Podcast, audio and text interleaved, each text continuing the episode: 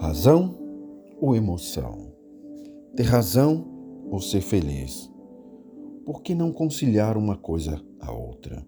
Afinal, cada história tem dois lados, ação e reação. Você nem sempre estará certo, muito menos errado todas as vezes. Que possamos analisar de fato o que nos é primordial. E aí, você tem tido? Quem quer ter sempre razão geralmente ganha discussão, mas perde os amigos. Baixa a guarda, deixa a vida acontecer de forma mais leve. Você vai se surpreender eu confio.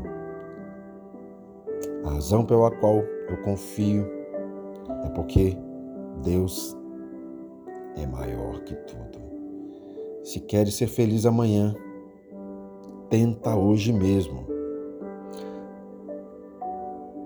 Agir é fazer planos e realizá-los, é avaliar suas ações e atitudes, é corrigi-las se for preciso, é pedir perdão se você magoou, mesmo que involuntariamente, é traçar metas e alcançá-las, é seguir caminhos ou trilhas, é começar sempre de novo.